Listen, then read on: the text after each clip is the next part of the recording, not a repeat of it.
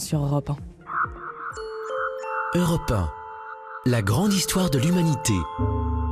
Yves Coppens, David Abiker.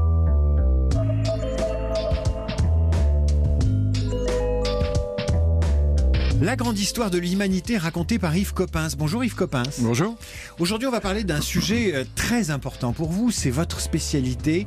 Euh, c'est une histoire d'amour depuis le début. C'est les os, le squelette. Hmm. Il n'y a pas de paléontologue sans, sans squelette, sans trouvaille d'os? Si, si, bien sûr. Mais c'est le paléontologue qui est spécialisé dans les vertébrés. On l'appelle paléovertébriste. C'est pas très compliqué. Eh bien, celui-là, bien sûr, étudie tous les êtres vivants qui ont un squelette.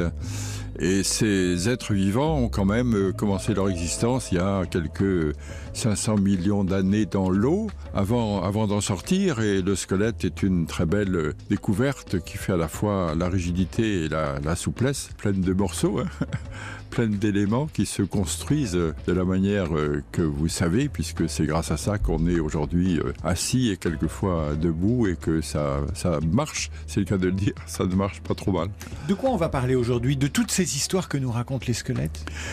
C'est ça, c'est une, une, longue, longue histoire de, cette, de ces vertébrés qui commence encore une fois dans l'eau, qui en sort en partie, parce qu'il y a toujours des vertébrés dans l'eau, comme vous le savez mais qui en sort autour de, de 400 millions d'années probablement, et qui va galoper sur, le, sur la Terre euh, de manière extrêmement diversifiée, puisque ça passe par euh, les batraciens, nos, grenouilles, nos crapauds, ça passe par les reptiles actuels tels que le crocodile, la tortue, mais aussi euh, ces fameux dinosaures extravagants. Et puis ça, ça passe aussi, bien sûr, ensuite par les, les mammifères dont l'homme fait partie. Il y a une hiérarchie entre les invertébrés et les vertébrés. Je me souviens d'une insulte du capitaine Haddock, me semble-t-il, qui traitait volontiers les gens qu'il n'aimait pas d'invertébrés. Ben, il, y a une, il y a une hiérarchie, ça dépend comment on fait la classification. Si on classe par euh, le, le développement du système nerveux, par exemple, oui. Euh, mais si on prend comme euh, élément de classement d'autres euh, caractères, pas forcément, puisqu'aujourd'hui il y a encore des vertébrés comme il y en avait il y a 500 millions d'années ou encore plus tôt. Et puis il y a encore des, des vertébrés bien sûr euh, côte à côte et les uns et les autres se portent bien. On va parler de, de ces squelettes, de ces os, des tout premiers vertébrés qui racontent une histoire. Vous avez en tête un os qui a marqué votre vie, euh, Yves Coppens, avant qu'on en parle plus, plus en détail Oui, oui, il y a un os qui a marqué ma vie. C'est un, un bout de crâne en fait, c'est un morceau de crâne, c'est un fragment. On dit crânio-facial, voyez, parce que c'est à la fois la face et un bout du frontal. Donc ce n'est pas qu'un os, c'est quelques ossements de ce, de ce crâne que j'ai trouvé au Tchad en 1961. Vous voyez, c'est une vieille histoire. Et ça a été mon premier fossile humain. Il a quelques euh, centaines de milliers d'années probablement. Et c'est pas un homme actuel, ce n'est pas un homme actuel, c'est vraiment un homme ancien, un prédécesseur de l'homme actuel. Et, et c'est une, pour moi, c'est la première découverte d'un homme fossile, donc elle compte dans mon existence. C'était bien avant Lucie, mais ça annonçait peut-être déjà Lucie. Yves Coppens, merci. On se retrouve dans un instant pour parler du squelette et des os. La grande histoire de l'humanité sur Europe 1. Yves Coppens, David Abiker. Retour dans la grande histoire de l'humanité racontée par Yves Coppens et aujourd'hui on parle d'un morceau de choix dans le métier et la vocation d'Yves Coppens, c'est l'os. Votre rencontre personnelle avec l'os, Yves Coppens, votre premier contact avec un os, c'était quand? Bah Écoutez, c'était à une époque où j'étais vraiment tout petit, tout jeune. Un beau jour, euh, sur une plage de la Trinité-sur-Mer où je passais mes, vacances, ma famille avait une maison à la Trinité-sur-Mer, sur une petite plage dont je me souviens parfaitement qui s'appelle Kerbillan. Et sur cette plage, regardais bien sûr comme euh, tous mes petits camarades et tous mes petits cousins la mer mais j'ai regardé aussi beaucoup les, falaises parce que les falaises c'est de la roche mais au-dessus de la roche il y a de la terre et dans la terre il y a bien sûr les, restes que je j'espérais j'envisageais je, rêvais de, découvrir. Et un beau jour sur cette petite plage j'ai vu apparaître dans, dans cette terre arable un bout d'os et le bout d'os a forcément attiré mon attention donc euh, je suis allé essayer de le sortir. Il était bien attaché au terrain. Et puis au bout de l'os il y avait ce que je pouvais attendre c'est à dire une articulation. Et, l'articulation conduisait à un autre os et, d'os en os. J'y ai passé pratiquement l'été. Je me rappelle plus exactement du, temps que j'ai mis mais chaque matin c'était un bonheur pour moi de retourner à cet os et à ce squelette. Et au bout du compte, je suis arrivé au crâne et le crâne s'est dégagé. Et se sont dégagées aussi les, les, les cornes et c'était un squelette de vache. Quoi. Et c'est, c'est ça qui a déclenché votre vocation, Yves Coppens? Ben, Déclenché, non. Non, non, elle, elle précédait de, de, beaucoup, autrement je n'aurais pas été attiré par l'os. Mais enfin, ça, ça a participé, quoi, si je puis dire. Euh, le premier os, on le situe où? À quel moment sur la frise? Alors le premier os, on le situe autour de 500 millions d'années. 500 millions, vous voyez, c'est pas grand-chose. Hein. On a démarré à 14 milliards. Et les premiers os, en fait, ce sont des, des, écailles, et des écailles qui se réunissent et qui constituent des sortes de cuirasses. Et ces premiers vertébrés sont des, sont des bêtes qui précèdent les poissons. Pour être tout à fait correct, on ne peut pas dire encore poisson, on, alors on dit pré-poisson, ça ne veut pas dire grand-chose. Mais... Un pré-poisson. Il y a un nom scientifique pour le pré-poisson? Agnat, agnat, les Agnat. agnat. Agnat, c'est-à-dire qu'ils n'ont pas de mâchoire en plus. Vous vous rendez compte? Donc ils ont des os et pas de mâchoire. Ils ont, ils ont des, des os protecteurs. Ils ont une espèce de cuirasse qui les rend extrêmement rigides. Et ce sont des, des bêtes qui doivent vivre au fond de, de l'eau, avec une, une, bouche à la partie inférieure de leur corps et qui aspirent en quelque sorte pour euh, avaler un maximum d'eau et puis euh, filtrer ce que l'eau pouvait apporter au, à l'organisme. Les premiers d'entre eux ont été découverts en, Australie, mais on en a trouvé aussi récemment en Chine. Et, c'est amusant parce que ça c'est une chose amusante à raconter, c'est que le paléontologue, celui qui étudie la vie passée, euh, s'attache à tout, à tout et à n'importe quoi. Euh, je veux dire que quelquefois il trouve l'os et c'est merveilleux, mais d'autres fois il ne le trouve pas, mais il trouve simplement des empreintes.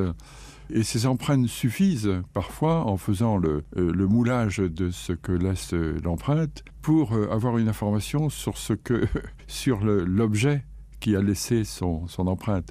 Et en l'occurrence, c'est une des premières écailles rencontrées.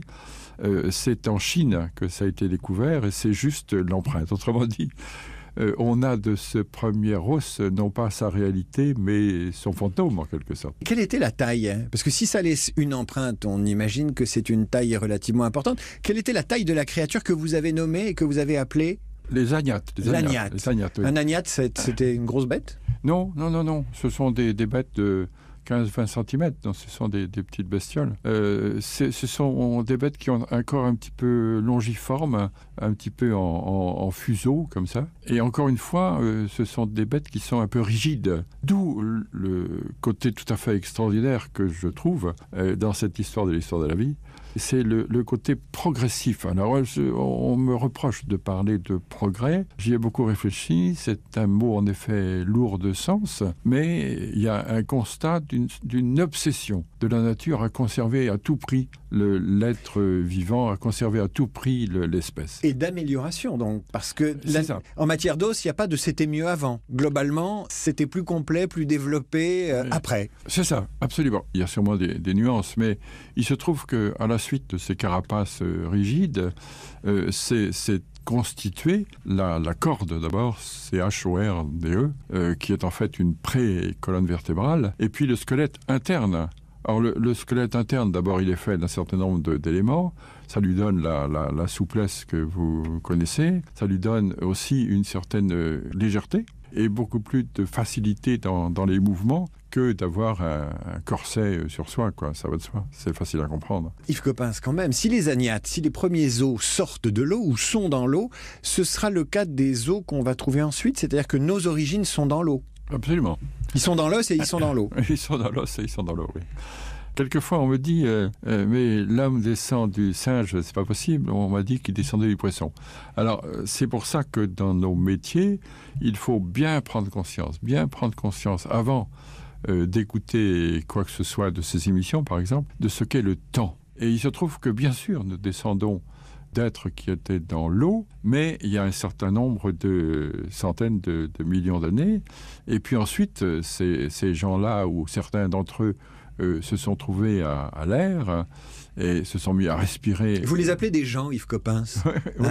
oui quelquefois des personnages quelquefois oui. des personnalités ben oui ce sont des ce sont des êtres quoi ce sont des êtres euh, euh, uniques euh, chacun en, en, son genre, qui ont des rapports entre eux. Euh, oui, oui, c'est tout à fait comparable à nos sociétés d'aujourd'hui. Et vous insistez sur le temps et sur la datation. Là, on est à 600 millions d'années. On parlait de l'importance du temps dans la première émission, la semaine dernière. Et vous dites que c'est très important pour comprendre cette histoire d'os, de savoir où on parle, mais surtout quand on parle. Oui, parce qu'il y a souvent confusion euh, entre euh, quelques milliers, quelques centaines de milliers, etc. Et ça, ça brouille tout. Euh, imaginez qu'on raconte une histoire en mettant les, les, événements dans un ordre qui n'est pas l'ordre dans lequel euh, ils se sont déroulés. Euh, on ne raconte plus l'histoire, on raconte une histoire, on raconte n'importe quelle histoire. Donc il faut bien se souvenir du temps et écouter les chiffres que je propose. Et en l'occurrence, cette sortie des vertébrés de l'eau, c'est autour de 400 millions d'années. Yves Copas, on va se retrouver euh, après la pause pour euh, bah, tiens, augmenter, revisiter cette collection d'os parce qu'il n'y avait pas que les, les agnates. La grande histoire de l'humanité sur Europe 1. Yves Coppens, David Abiker. Et on se retrouve dans la grande histoire de l'humanité racontée par Yves Coppens. On parlait Yves à l'instant du premier os, premier os qui apparaît vers 600 millions d'années, qui est une écaille en vérité, qui est en fait une empreinte, c'est une empreinte d'os. D'ailleurs, ça m'amène à vous poser une question de béotien, mais on a parlé d'os, on a parlé d'empreinte, et on peut aussi parler de fossiles. C'est les trois possibilités pour découvrir un os. Fossile, c'est le terme général. Mm -mm. Il s'applique aussi bien à, à l'empreinte dont on a parlé qu'à l'écaille dont on a parlé aussi qu'à l'os dont on a parlé ensuite. Euh, donc tout cela, c'est fossile. Ce ce qu'on appelle fossile, ce sont des, des restes, euh, quels qu'ils soient, de vie passée. Et cette vie passée, elle peut se manifester sous des formes euh, variées, bien sûr, euh, y compris des, des formes fantômes. Et à ce moment-là, c'est amusant, mais on en reparlera sûrement, euh, la science qui s'occupe des fantômes, si j'ose dire, s'appelle l'ichnologie. C'est une science particulière et c'est l'étude des empreintes, c'est-à-dire qu'on a pu la, la réalité de l'objet, mais on a ce que l'objet a bien voulu nous, nous laisser. Et c'est une, une science à part entière et qui est extrêmement instructive et peut-être plus vivante même. Que... L'ichnologie serait donc la, la, la, la science des empreintes. La science des empreintes, absolument. Yves Coppens, on a dit, vous avez dit que les premiers os sortaient de l'eau. Est-ce qu'on en a trouvé d'autres et comment se précise cette notion d'os et peut-être même d'ossement, ossement au pluriel? Comment évolue la collection? Elle évolue finalement comme tous les éléments de, la vie en se diversifiant et elle se diversifie en fonction des adaptations à des milieux différents. C'est pas une diversification pour le plaisir, c'est une diversification euh, euh, obligatoire puisqu'à chaque fois c'est une adaptation. Il faut se souvenir, c'est tout simple à redire que la vie c'est à la fois un être dans un milieu si le milieu n'est pas là, l'être n'existe pas. Euh, regardez comment nos, cosmonautes se, baladent dans le ciel. S'ils n'avaient pas de jolis vêtements euh, sur eux, euh, ils ne reviendraient pas du tout. Donc cet environnement change. Et comme cet environnement change, les êtres qui sont dedans n'y sont plus adaptés. Donc ils vont tenter de s'adapter au nouvel environnement qui vient de changer. Et, et cette, cette transformation, ce changement s'appelle adaptation d'adaptation en adaptation, ça va s'appeler l'évolution. Donc des écailles d'agnat sous forme d'empreintes découvertes du côté de la Chine. Est-ce qu'on a une chance de parler d'arête assez rapidement? Oui, oui, bien sûr. Ben, à partir du moment où, où s'installe le, le, le squelette, oui, bien sûr. Et les poissons alors se, se développent de façon euh, superbe, euh, extravagante même. La nature est toujours extravagante, elle crée toujours des choses un peu. Pourquoi extravagante? Parce que euh, la nature, encore une fois, pardonnez-moi de la nommer comme si c'était un personnage, bricole. Elle bricole pour conserver à tout prix l'espèce qui a été réalisée. Ça veut dire qu'il y a eu des brouillons de la nature ou des créatures particulières qui relèvent du cabinet de curiosité en attendant des modèles plus achevés? Les brouillons, on y a peu accès parce que sur le plan des, du nombre, il n'y en a pas beaucoup. Il y a des essais de la nature et puis ça rate, et puis d'autres essais et puis ça rate, puis d'autres essais qui réussissent. Et nous, malheureux paléontologues, on a souvent accès euh, statistiquement qu'aux essais qui ont réussi. Donc c'est pour ça que on raconte une histoire a posteriori et qui vaut ce qu'elle vaut, mais enfin qui regroupe quand même tous les éléments que l'on a recueillis avec une, une belle euh, ligne, une belle linéarité dans toute euh, l'histoire de, de l'existence. Mais vous me parliez d'extravagance. Alors moi je m'attendais à ce que vous me parliez de monstres. Oui, mais regardez, on est un petit peu monstre. Enfin, on a l'habitude de se voir Et donc on n'y pense pas. Mais regardez comme c'est drôle, un bonhomme c'est tout debout, ça de, des petits membres supérieurs qui se, se baladent et qu'on ne sait pas où mettre quand on n'a pas de poche. Et, et, tout ça, ça fait un, un, un, corps redressé qui est un peu ridicule. Vous ne trouvez pas que c'est un peu ridicule ce bricolage? Je me suis habitué au ridicule. oui. oui, moi aussi. Mais je veux dire que quand on y pense de cette manière-là, c'est une adaptation à un milieu qui se découvre. Et, et se mettre debout, vraiment, c'est une, une drôle de chose, d'autant plus que ça a entraîné plein de transformations et plein de problèmes et plein de difficultés et que ça continue. Yves Coppens, est-ce qu'il y a des os célèbres dans cette histoire de la paléontologie, dans cette histoire de l'os? Vous me parliez des écailles de l'agnate. Est-ce que euh, les étapes suivantes ont révélé des surprises ou il y a des os stars? Bien sûr qu'il y a des os célèbres et je pense comme ça euh, à un os qui a été une sorte de, relique et qui était euh, porté en, procession en Suisse et c'était un, un os de mammouth. Donc c'était un gros os et ça a été considéré à l'époque comme un os de géant. Et cet os de, de géant qu'on appelait Totobocus Totobocus. Totobocus était porté en, en procession parce qu'il était vénéré d'une certaine manière par, par, euh, par les Suisses. par, par les gens de ce canton oui. et ils continuent à le porter euh, à faire procession avec Totobocus non, ou ils ont compris? Non je crois pas oui. Ils ont arrêté. bah, autrement je serais les lois oui. Euh, Yves Coppens, ce que vous me dites là, c'est très intéressant parce que ils ont longtemps pris leur os pour un os de géant alors que c'était un os de mammouth. Oui, oui. Alors qu'aujourd'hui, nous avons les moyens techniques de savoir, en ayant un seul os, oui. quasiment de pouvoir reconstituer le reste du squelette et par l'étude de cet os, de savoir euh, à qui il appartenait. Oui, on sait ça depuis bien longtemps, mais on le sait beaucoup mieux depuis Cuvier. Alors Cuvier est un, un grand monsieur, un grand naturaliste euh, du début du, du 19e. Et ce grand naturaliste était au Muséum national d'histoire naturelle, qu'on appelle ici Jardin des plantes. Donc euh, euh, il se trouve que ce Cuvier a bien compris ce qu'était l'anatomie comparée. Autrement dit, la comparaison entre les ossements pour savoir si un os et un autre os se ressemblaient ou se différaient et donc euh, conduisait à, à créer des, des êtres, des, des noms d'espèces différentes. Yves Coppens, on, on va revenir juste après la pause sur ce qu'a découvert Cuvier, euh, qui nous montre d'une certaine façon que l'os, c'est une partie d'un puzzle et quand on connaît un os, eh bien on connaît euh, les os qu'il y avait à côté. La grande histoire de l'humanité sur Europe 1. Yves Coppens, David Abiker. Retour avec Yves Coppens, on parlait à l'instant Yves de Cuvier et de ce qu'il a découvert. Vous disiez qu'avoir un os permettait d'en savoir plus sur les os qui étaient à côté. Et ça, c'est une grande découverte de Cuvier. Un os, un tout petit bout même, et on en sait plus sur toute la suite. Ça a été une grande découverte parce que ça permettait à partir d'un fragment d'os, par exemple, à partir d'une dent, par exemple, de refaire l'anatomie du, porteur. Et une fois qu'on a l'anatomie du squelette, on peut reconstituer la silhouette du propriétaire du petit bout d'os en question. Et je le redis volontiers parce que euh, c'est une découverte importante en effet, et c'est une découverte qui répond très très bien à une question que je reçois souvent, du genre comment arrivez-vous à reconstituer euh, de, de pareils euh, monstres comme le dinosaure par exemple, comme le mammouth par exemple, à partir seulement d'un petit bout d'os euh, cassé.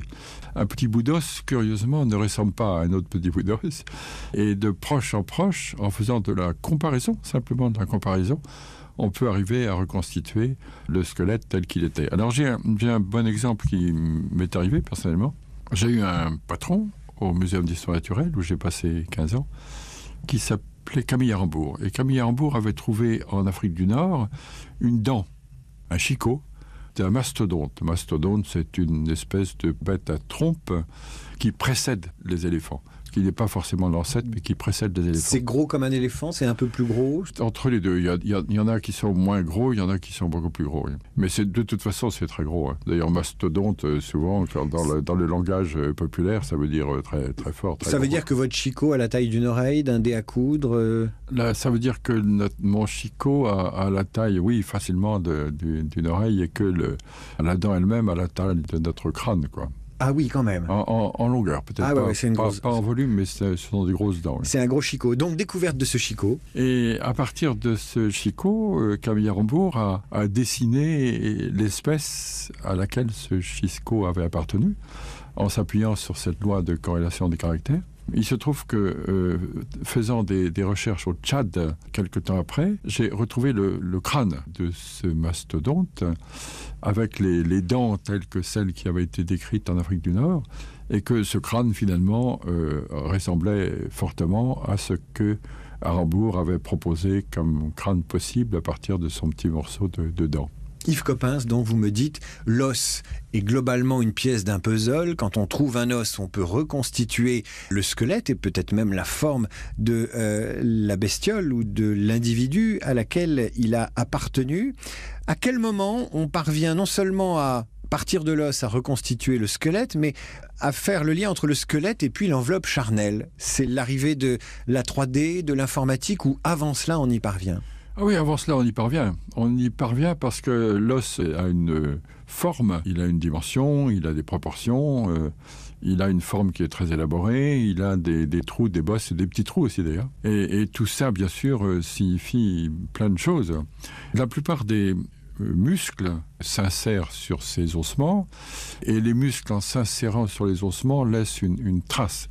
Quand le muscle est fort, l'insertion est en général bien marquée, beaucoup plus nette, et, et cette insertion euh, révèle, même lorsque le muscle n'existe plus, le, la force du muscle en question. C'est tout simple, c'est une question de biomécanique. Est-ce qu'avec l'os, on peut savoir quelle est la nature de la peau, si cette peau est poilue, ou euh, les révélations de l'os atteignent leurs limites rapidement? Sur, sur le plan de l'anatomie comparée, on sait par exemple qu'une certaine forme avec euh, certains muscles, avec une certaine silhouette, correspond à une bête d'une certaine catégorie, et on sait très bien si cette catégorie a plutôt des écailles que des poils.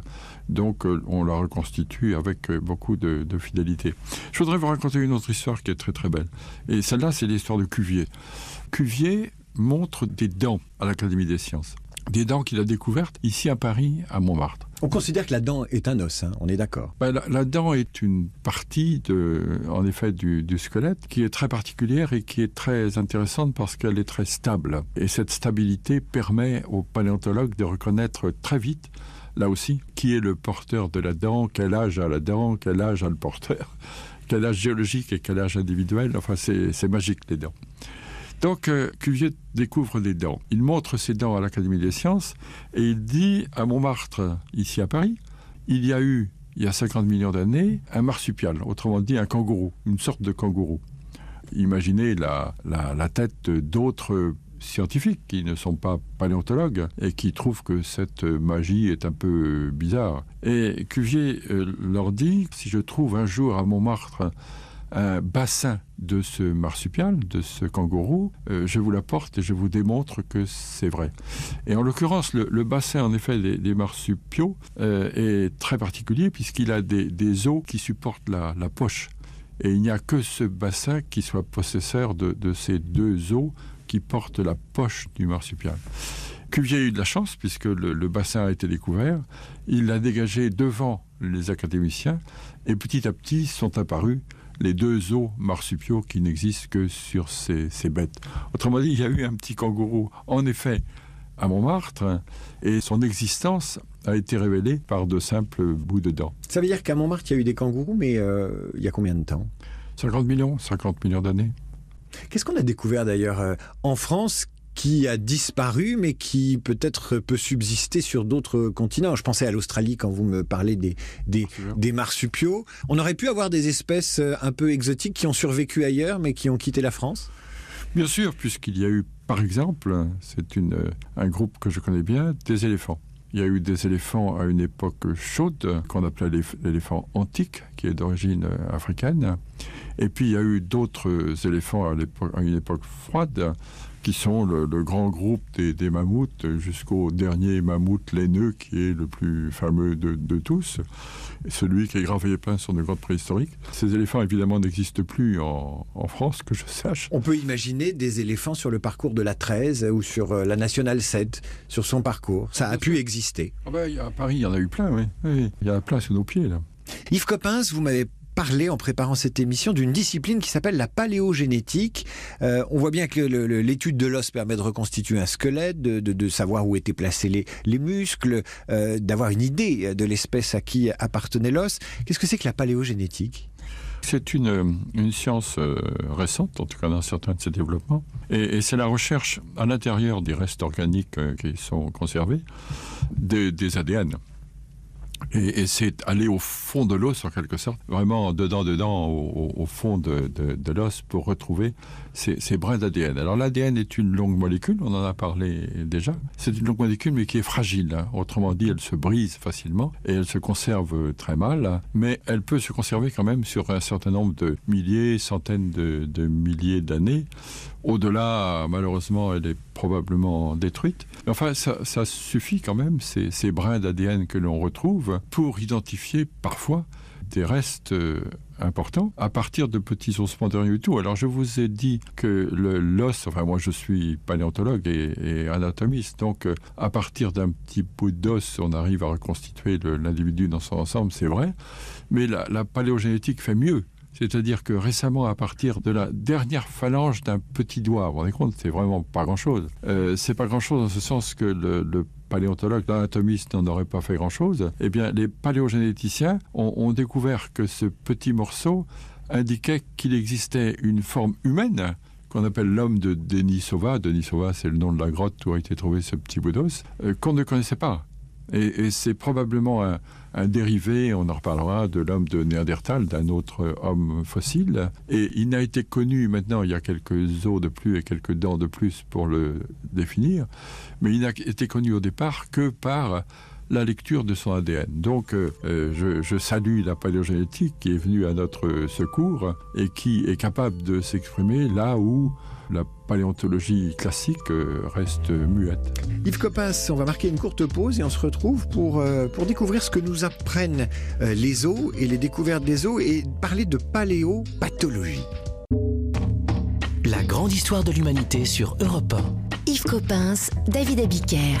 Yves Coppens, euh, vous nous parliez de paléogénétique.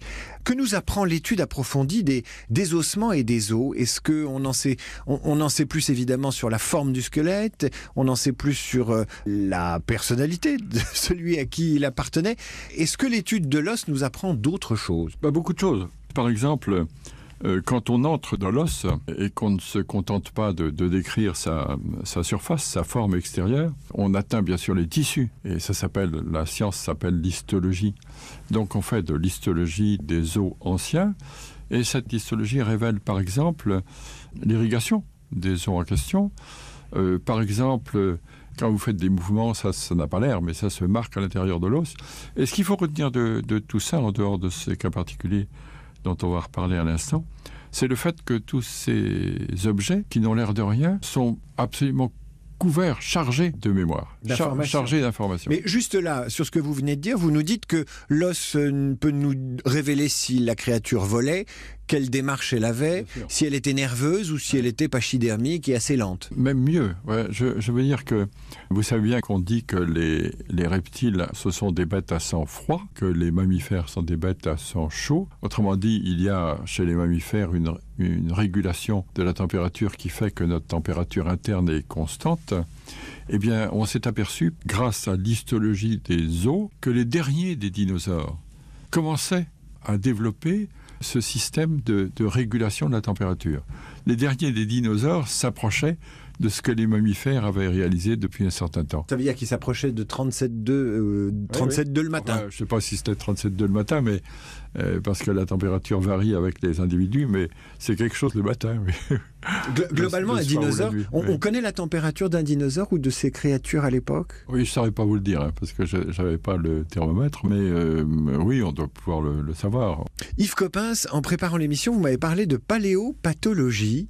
Là encore, l'étude du squelette révèle bah, les maladies, tout le passé euh, euh, du patient, d'une certaine façon.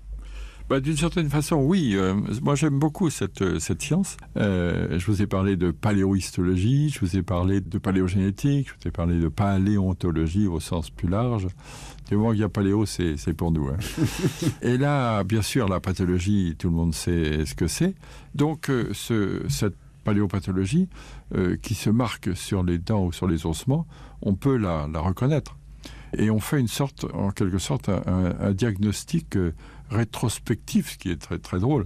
Donc il faut regarder ses os et ses dents et voir ce que ces os ou ces dents révèlent. Et il y a, y a plein d'informations extrêmement intéressantes. Je vous parlerai par exemple des maladies infectieuses. Toutes les maladies infectieuses, malheureusement, si j'ose dire, ne marquent pas les, les ossements. Donc certaines euh, nous échappent euh, tout à fait. Par contre, euh, la, tuberculose, par exemple, euh, apparaît tout à fait nettement. Et en général, ce sont des lésions destructrices des vertèbres ou des, articulations.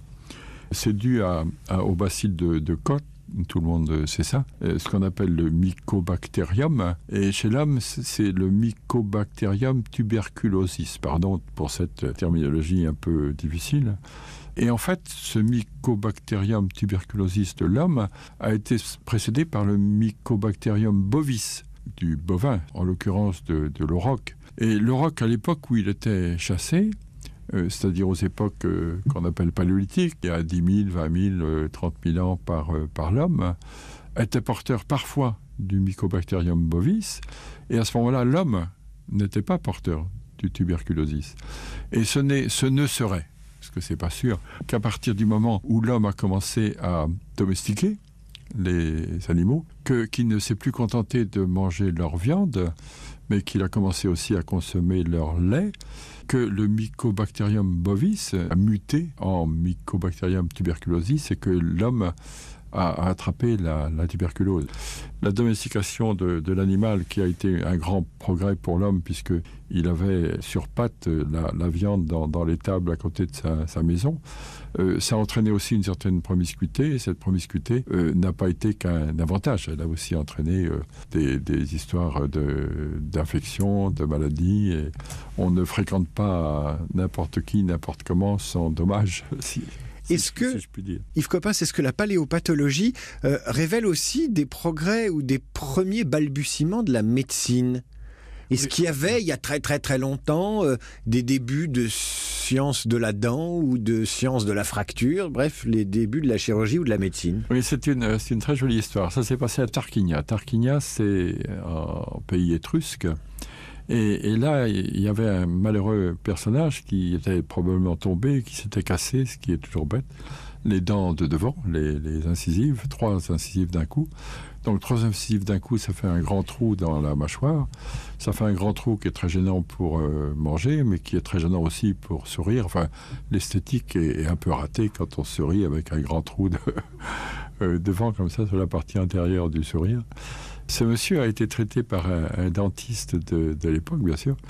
Et, et ce dentiste a eu l'idée extraordinaire de, de prendre une dent de vache, de couper la dent de vache dans la hauteur pour que la coupe, la découpe, euh, et la taille des, des incisives ou à peu près la taille des incisives euh, disparues. Il a fait le travail du prothésiste. Oui, mais il a fait mieux pour euh, donner l'impression que vous savez une incisive de vache c'est assez large, donc la, la largeur faisait finalement la largeur des trois incisives et il a donné des petits coups de scie pour, faire croire que c'était des dents séparées.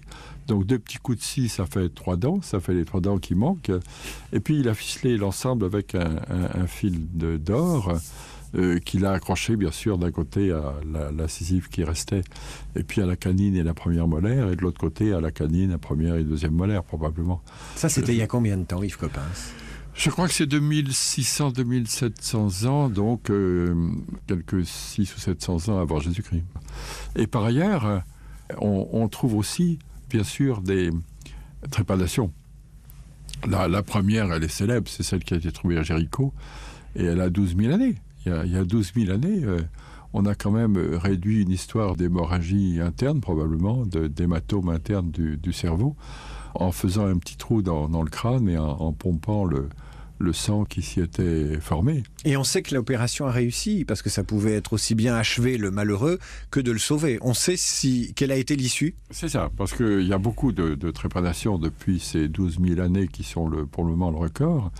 Et, et ces trépanations où on réussit, à ce moment-là on voit que les, bords de, de l'ouverture, euh, les bords de l'os, euh, sont tout à fait cicatrisés, ou quelquefois les bords de l'os sont très abrupts, c'est-à-dire que le, la trépanation n'a pas, n'a pas réussi. Yves Coppens, si on regarde l'évolution des os de l'homme, souvent quand on achète un poulet, nos mamans, nos grands-mères, nos grands-parents nous disent euh, achète un poulet fermier, les os sont bien durs. Euh, les poulets en batterie, les os sont mous. Est-ce que euh, l'homme euh, voit la qualité de ses os évoluer depuis des milliers d'années? Mm. Oui, la, la qualité, c'est beaucoup dire, mais en tout cas, euh, la, la dimension, oui.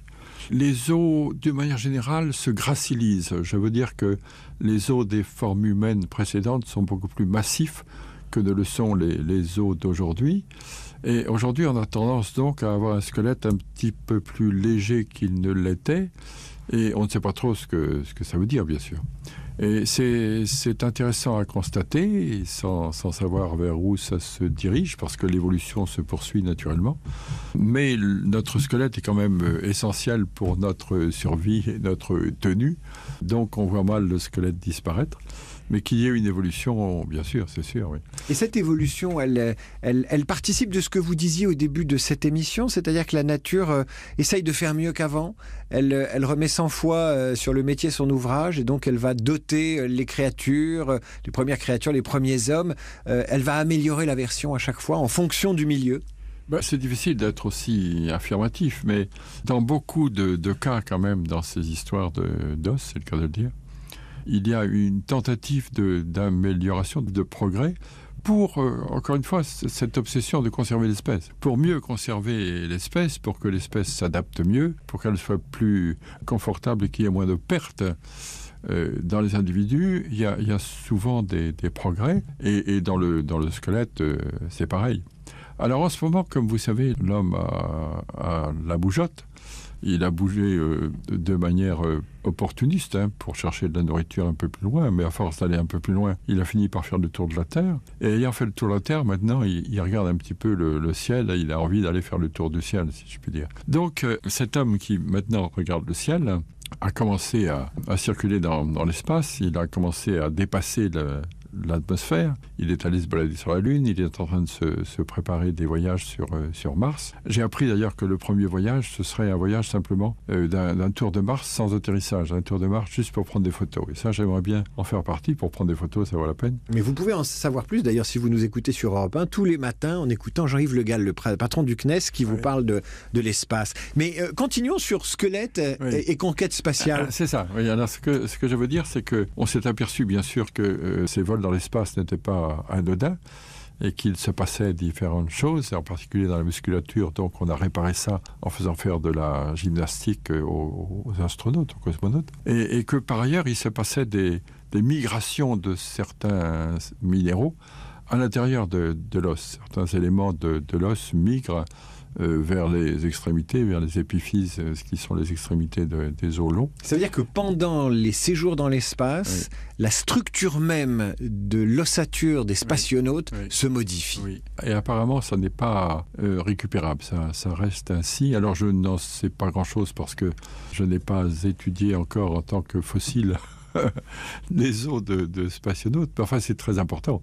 Donc, ça veut dire que l'os se transforme de manière naturelle sur la Terre et que euh, l'homme, par ses extravagances, entraîne des transformations qui, elles, sont artificielles et qu'il faut suivre dans l'intérêt de, l'homme et dans l'intérêt de, de ses envies de conquérir euh, d'autres terres que la Terre. Yves Coppens, on va se quitter sur ces histoires d'eau. C'est sur le générique euh, du film de Stanley Kubrick 2001, l'Odyssée de l'espace. Film au début duquel on voit des primates se dresser sur leurs pattes arrière, donc utiliser leur squelette, et jeter vers le ciel et donc vers l'espace un projectile. Yves Coppens, de quoi on parle la semaine prochaine? Bien, écoutez, on va s'approcher de, l'histoire de l'homme euh, proprement dite, en passant bien sûr par les primates, puisque nous, descendons, nous sommes des primates et nous descendons de ces primates euh, très anciens, les premiers en 70 millions d'années, et en même temps euh, de l'histoire des, fleurs, puisqu'il y a une belle corrélation entre la, manière dont les primates ont conquis cette niche écologique nouvelle, qui était la niche des grands arbres à fleurs, c'est-à-dire des grands arbres à fruits. Merci Yves Copin, à la semaine prochaine. Merci.